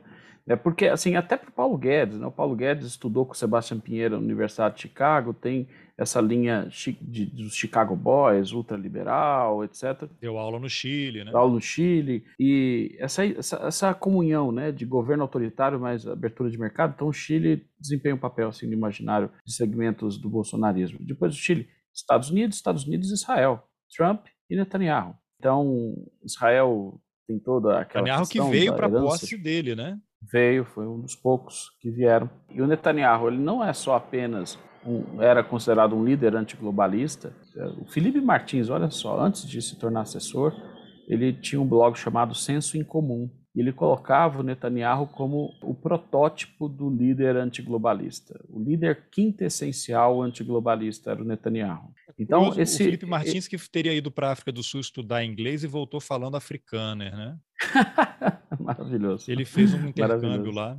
É, é. Então, esse eixo é, é, simbólico. Ele só pode ser entendido à luz de uma construção ideológica. E depois, você colocou muito bem, é muito interessante o papel do, do 03, do Eduardo Bolsonaro, como articulador. Então, ele vai ser quem vai. É, o Bannon vai apontar o dedo e assim: você vai ser o responsável no Atlântico Sul para ser o representante do movimento. O movimento é o nome que o Bannon tinha criado para essa grande, é, esse grande movimento da, da, da direita populista global. É, ele coloca, você, é, Eduardo Bolsonaro, você é o representante. Né? E depois o Eduardo Bolsonaro vai sediar no Brasil o CIPEC, um encontro que acontece da direita americana, e ele cedia aqui.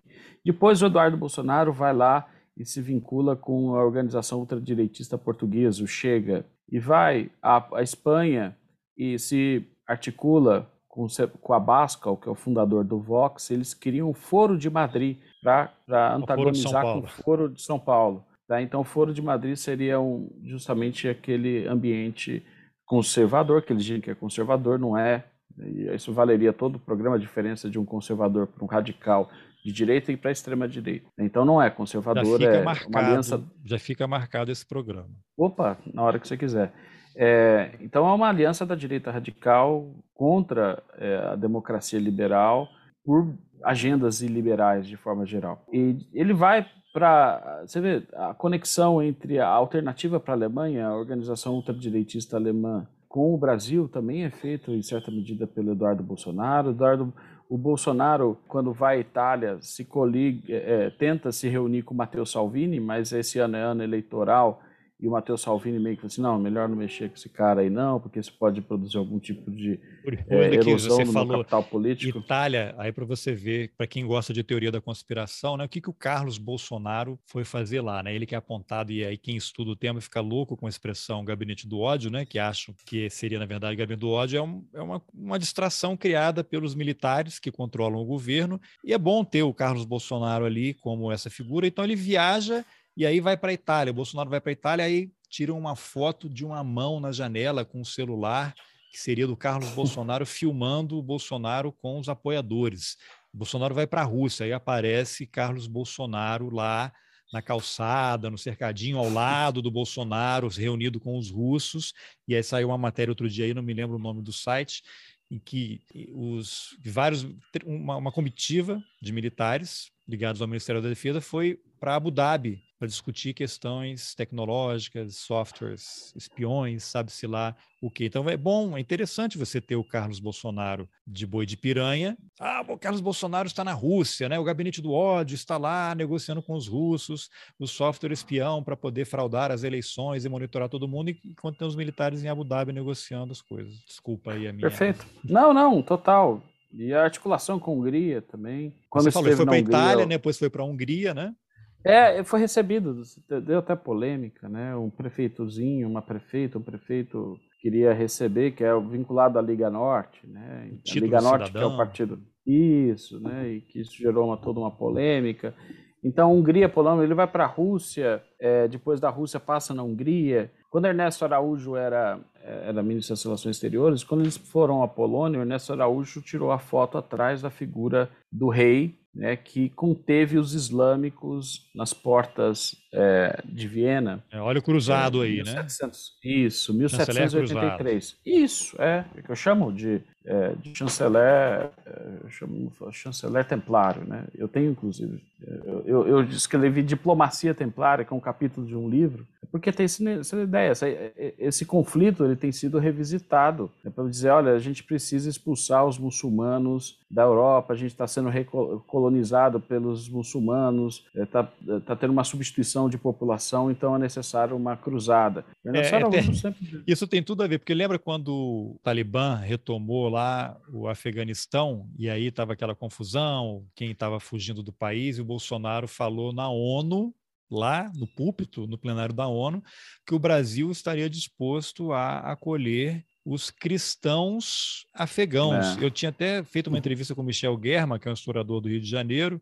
Judeu. Vai, faz parte quando do observatório. É. Quando eu mencionei isso para ele, ele falou, assim: pô, mas cabem aqui em casa. São 100, são 100 pessoas, cabem aqui no meu quarto, né? Mas assim, olha só, porque acham que o cara é maluco, Mas olha os sinais. Não sei se seria um dog whistle. O cara vai à ONU, ocupa um púlpito da ONU, é. em escala mundial, para o recado que ele está passando, né? Contra claro. o Islã. Não. Interessante, né? Quando o, o, Trump tenta passar o Muslim ban, né, no, no começo da primeira medida mandato, dele, né? Isso, né? Que foi uma medida que, que o judiciário acabou revertendo. Mas a ideia era, você pode aceitar Síria e seja cristão, o problema é ser muçulmano, né? não é ser refugiado, não é, não é ser árabe, tá? o problema é ser muçulmano. Então era uma medida assim, de caráter é, assim, particularmente islamofóbico. Então assim, o, a, a, então, uma Eduardo Bolsonaro, Ernesto, essa conexão mundial, essas viagens não são à toa. Isso, isso. É, era Netanyahu, é a Índia do Narendra Modi, é, é Polônia, Hungria, Partido Vox na Espanha, Partido Chega no, em Portugal, Alternativa para a Alemanha. Então, tudo isso seria. Eu, eu Recebe a neta do depois... ministro nazista do Hitler no palácio. Né? Exato, que é, que é da Alternativa para a Alemanha, da FD. Né? Então, eh, eu peço para que você lembre, às vezes, né, se conseguir, às vezes, colocar o, o, trechinho disso. Sabe aquela fita, aquele vídeo que, que o Moro colocou na roda do encontro ministerial do Bolsonaro? Não sei se você lembra que, que, que foi onde ele. O, que, que o, o Supremo Bolsonaro... determinou que fosse Isso, disponibilizado, que fosse aquela reunião Acho... clássica que passar boiada, botar granada no e... bolso do servidor. Exato. Ninguém prestou atenção lá na fala do Ernesto Araújo, porque é uma fala muito rápida, mas ele fala assim: a gente está comprometido a construir uma coalizão global conservadora contra o globalismo. Ah, eu vou pegar isso e vou usar aqui. Ah, não, pode pegar, porque assim, eu lembro perfeitamente que parece que assim, é um projeto de política externa que ele comenta ali nessa reunião. Obrigado, obrigado. É, rapidamente, é, sobre o plano. A dimensão internacional do plano, evidentemente, é fundamental, já está contemplado.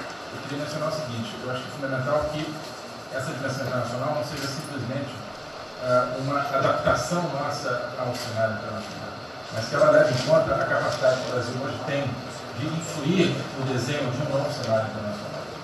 Eu estou cada vez mais convencido que o Brasil tem hoje as condições, tem a oportunidade de se sentar na mesa de quatro, cinco, seis países que vão definir a nova ordem mundial. Um dia, na conversa do presidente com o primeiro-ministro o indiano disse que vai ser tão diferente o pós-coronavírus, o pré, quanto o pós-segunda guerra, o pré.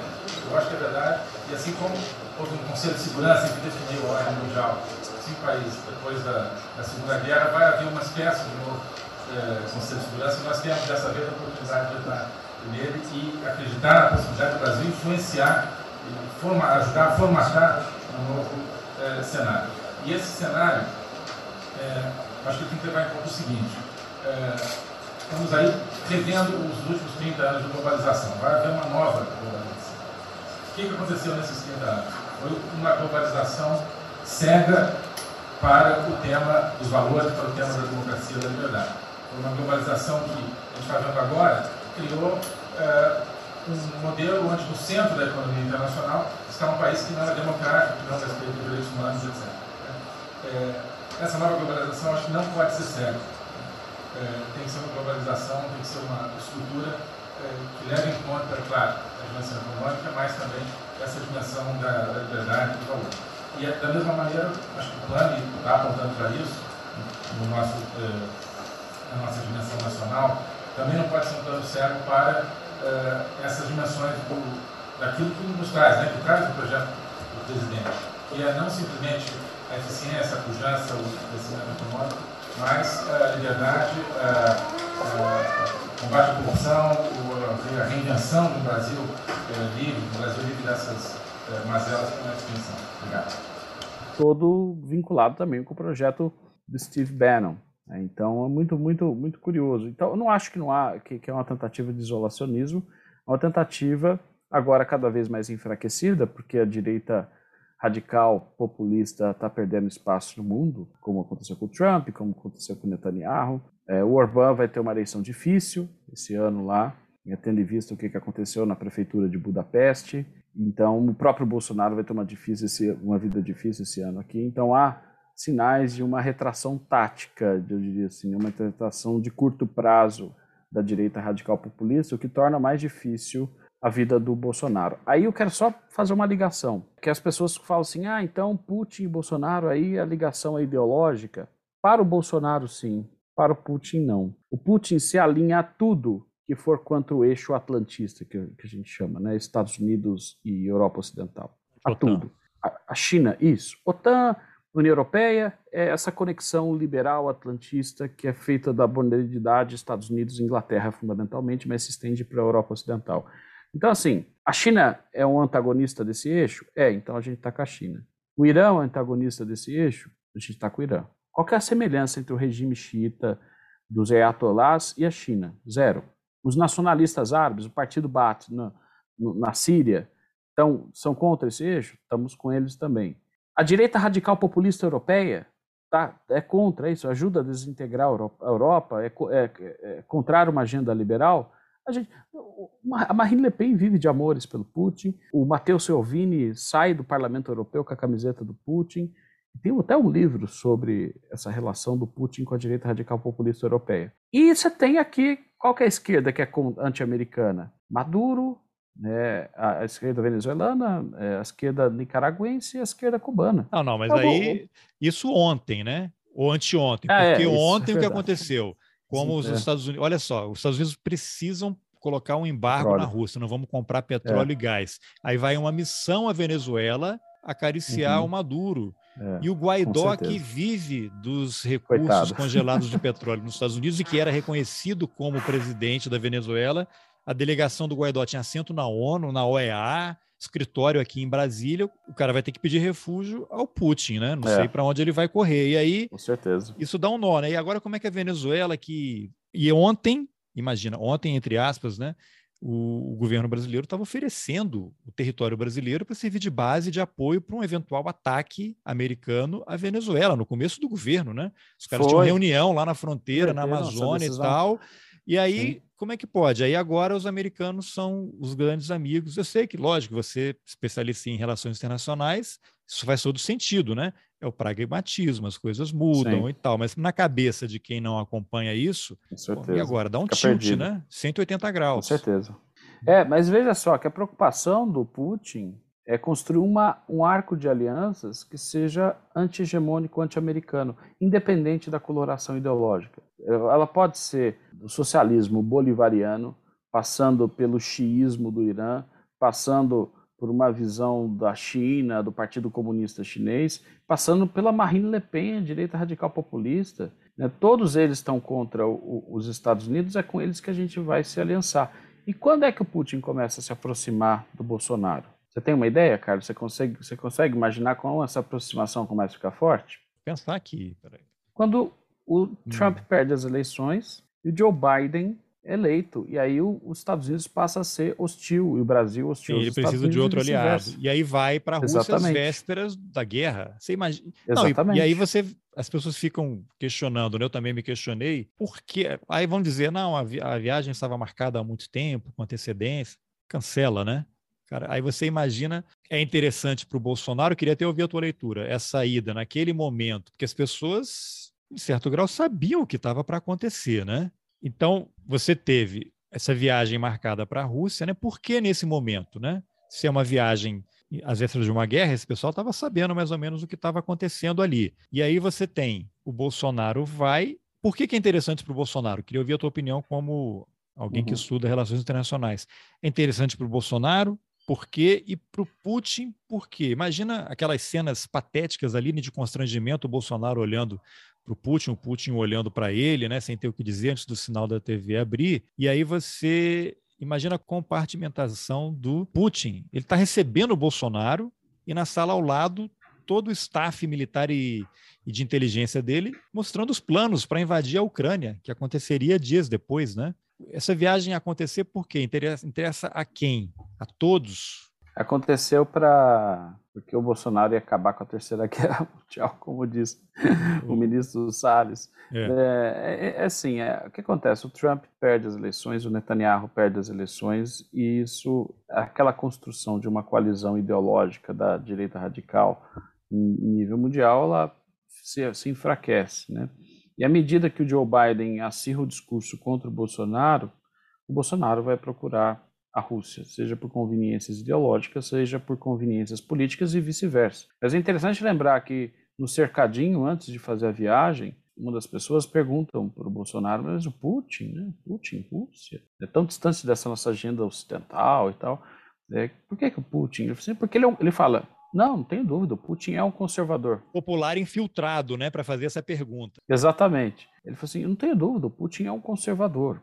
Então, assim, se justifica a, sua ida lá porque existe compatibilidades ideológicas. É, agora, sim, uma coisa muito curiosa, Carlos, é notar a posição do Ernesto Araújo né, em relação a essa viagem. Criticou, né? Criticou. Porque, assim, o Olavo de Carvalho, é aí que tá as diferenças do Olavo para o Dugin, que eu acho que faltou uma matizada nesse livro do Teitenbaum. É, tem um debate que os dois fazem, que vira um livro, o debate é online, depois ele vira um livro, que ficam claro, basicamente, algumas ideias. A visão do Olavo de Carvalho é que existem três frentes de globalismo. A frente ocidental, liderada pelos Estados Unidos de esquerda, né, na visão dele, progressista, a frente sino-russa e a frente é, muçulmana por meio do califado. Então, são três frentes. O Brasil não poderia aderir a qualquer uma delas ou sinalizar apoio. E o Ernesto Araújo, na entrevista que ele dá para a Jovem Pan, ele fala assim: não, não dá para se juntar com os globalistas chineses e russos. Ele está é, é, reverberando a posição do Olavo de Carvalho. É, e eu, eu sinto que o Felipe Martins deve estar também incomodado com essa posição, porque o Felipe Martins foi quem defendia em palestras, do dever de ofício eu tive que ficar escutando as, as palestras do Felipe Martins, ele defendia essa tese das três frentes. De repente, ele, como assessor da presidência, tem que viajar junto com o Bolsonaro, fazer o um encontro com o Putin, e eu fico imaginando o que, que estaria pensando o falecido professor Olavo de Carvalho dessa posição de é, eu apoiar o governo nessa pseudo-neutralidade. da Folha, né? Uma Folha dia 15 de fevereiro. O ex-ministro das Relações Exteriores, Ernesto Araújo, criticou a viagem do presidente Jair Bolsonaro à Rússia em meio à crise com a Ucrânia e apontou a falta de neutralidade do chefe do executivo brasileiro. Em entrevista à Rede TV, Araújo destacou que, ao ir à Rússia, o presidente demonstra certa preferência por um dos lados da disputa. Exato, exato. E essa posição é muito clara para ele. Na entrevista na Jovem Pan, ele, ele explica um pouquinho mais e é coerente com a visão olavista. É assim, ele é um olavista puro sangue, fora do governo você não tem tantos outros constrangimentos para defender essas posições. E acredito que se tivesse fora do governo também, o Felipe Martins estaria defendendo a mesma posição. Não dá para fechar com a Rússia, porque a Rússia está na outra frente da, da investida globalista. Então não podemos. Mesmo e aí o Olavo de Carvalho, sim, esse conservadorismo aí do Putin é mise-en-scène, né? é, é, pura, pura falsificação, é uma fraude. Ele não é um conservador, ele utiliza o conservadorismo para conseguir aliados internacionais, mas ele continua sendo o velho agente da KGB, o Putin. Então, é, eu, eu, acredito que o Felipe Martins e o Ernesto Araújo acreditem nisso também. O Felipe Martins fez uma postagem nas redes assim, não, não caiam em falsas narrativas, uma super blasé e neutro assim em relação ao conflito, mas ele deve estar dividido, né? Dividido não, ele deve estar angustiado com a posição porque é. ele discorda. tenho certeza absoluta que assim, só pegar o que ele dizia um ano, dois anos antes sobre o que é Rússia e China unificados, ele discorda profundamente dessa abordagem. Como é que você avaliou quando surgiu aquela clássica imagem do Felipe Martins atrás do presidente do Senado fazendo um gesto supremacista? Ele alegou que estava arrumando a lapela do terno e depois a justiça confirmou, né? Entendeu? O juiz entendeu que ele estava só arrumando a lapela mesmo do, do terno, né? Como é que você avaliou aquela situação? O, o Carlos, se fosse aquele ato isolado, eu, eu Daí o benefício assim, da dúvida, indúbio pro é, réu. Com certeza, com certeza. É porque ele faz o white power, né? E assim, difícil você arrumar a lapela do terno com um movimento tão explícito como fez. Mas se fosse só aquele sinal, isso daria benefício da dúvida para ele.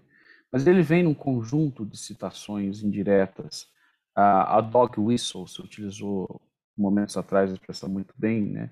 Esses apitos de cachorro, né? Que é para o público que é extrema-direita. Por que, que existe o dog whistle? Porque você precisa comunicar com a extrema-direita, essa comunicação não pode ser evidente, porque a extrema-direita foi expurgada depois da Segunda Guerra Mundial. Então, eles inventam códigos para que eles possam se comunicar entre si e aumentar o sentimento de corpo, aumentar o corporativismo, o espírito de corpo. Então, tem uma série de símbolos. Ele utiliza Avatar com Vaporwave, que é a linguagem estética da alt-right. Ele cita uns trechos de poesia que foram do Dylan Thomas, né, que foi utilizado pelo é, terrorista supremacista branco antes de fazer o atentado na Nova Zelândia.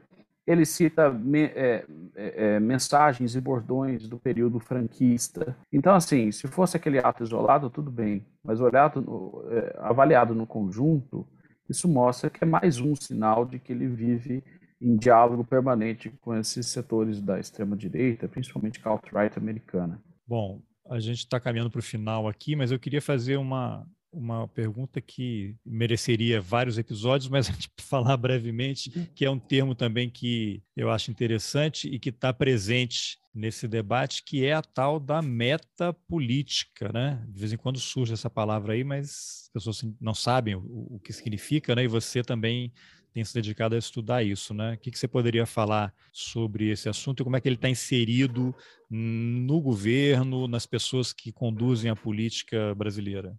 Bom, nessa política aparece no blog do Ernesto Araújo, junto com o número que elegeu, né, o número de candidatura, Mata Política 17. E aí, né, a pessoa, o desavisado, a pessoa olha assim, o que, é que ele quer dizer com metapolítica? E metapolítica é um dos projetos da extrema-direita, ideológicos da extrema-direita, desde 1968, quando o Alain de Benoit, ele, ele funda uma organização chamada GRES, que é um instituto que vai com vai fazer com que outros ideólogos da extrema-direita também francesa se vinculem a ele. E o projeto do Benoit tem a ver com aquilo que a gente conversou há pouco a respeito do Gramsci, ou seja, ao invés de ficar disputando a política, vamos disputar pelas ideias. Existe, na visão dele, uma hegemonia da, da, da, das ideologias liberais e de esquerda no mundo, e se, os, se a direita quer ganhar espaço, precisa primeiro ganhar espaço no campo ideológico.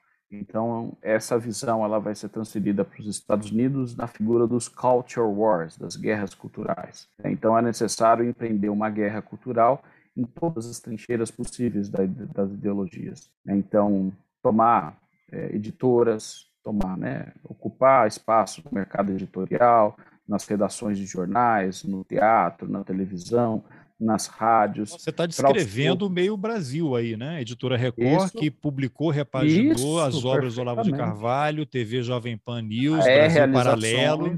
Jovem Pan. Isso, o Brasil Paralelo talvez seja o maior projeto metapolítico desse grupo. O Daniel Freeberg, que foi a figura mais importante da extrema-direita sueca, embora não seja um ideólogo, ele é um investidor. O que, que ele faz? Ele cria festivais né, de rock, de é, black metal, para congregar bandas que dialogam com essa agenda. E ele depois criou dois projetos interessantes, que é a Arctus, que é a maior editora de extrema-direita do mundo, Arctus Media, e criou uma Metapédia, que é uma espécie de Wikipedia para a extrema-direita. Então você tem um verbete... Meta-enciclopédia. É, isso. É, assim, você pega um verbete que é Carl Schmitt, que é um diálogo da extrema-direita. Aí no verbete do Wikipedia vai aparecer lá que o Carl Schmitt foi parte é, do partido nazista, que ele pode ser considerado um ideólogo da extrema-direita. É, se, aparecer, se você colocar no, no verbete do Carl Schmitt para o Metapédia, vai falar assim, cientista político alemão, autor de tal, tal, tal, tal, tal, tal, tal. Então naturaliza, né, esquece. Então a ideia é confrontar, inclusive nos verbetes, essa visão que eles entendem ser uma visão progressista. Em todos uma limpeza, campos. né? Vamos limpar aqui isso que pode Sem ser dúvida. inconveniente para a nossa causa. Sem dúvida. Você lembrou muito bem, a editora Record no Brasil, que publicou basicamente todos os autores. Não, tem né? aquele pessoas... livro da Camila Rocha, Menos Marx, Mais Mises, eu tenho, fiz uma entrevista Isso. com ela, vou até de, tentar deixar o link aqui também. A Camila, no livro, ela reproduz uma um trecho da entrevista que ela fez com o Carlos Andreasa, que era editor da Record à época, ele fala, a gente repaginou o Olavo da capa ao conteúdo, para transformar o livro dele numa literatura de acesso, porque identificamos uma demanda reprimida por autores é de direita no país.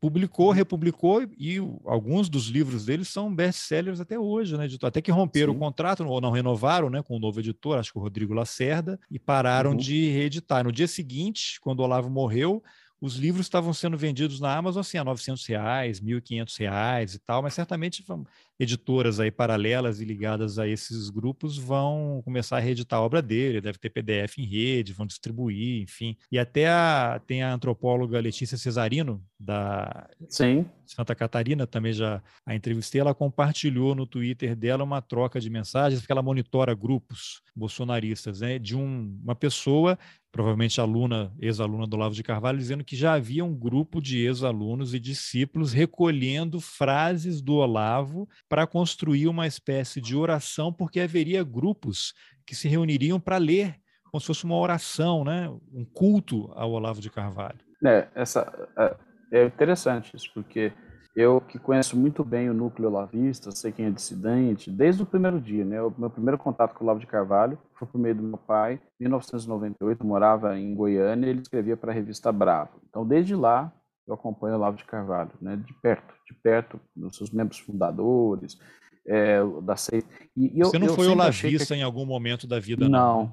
Não, não, não. não eu, eu fui um liberal que eu li essa fase um pouquinho menos radicalizado do, do Olavo de Carvalho. Eu acompanhei, eu acompanhei de perto com uma curiosidade à medida depois que eu entrei para a graduação, para o curso é, de relações E olha como foi útil, né? Como tem sido útil agora. Demais, demais, porque assim eu conheço cada um né, das, das pessoas que se vincularam àquele movimento e as dissidências. E eu sempre assim, achei aquilo com um espírito de seita, sabe? Com uma linguagem própria, com rituais iniciáticos, com o seu próprio guru. Eu acho aquilo absolutamente assustador.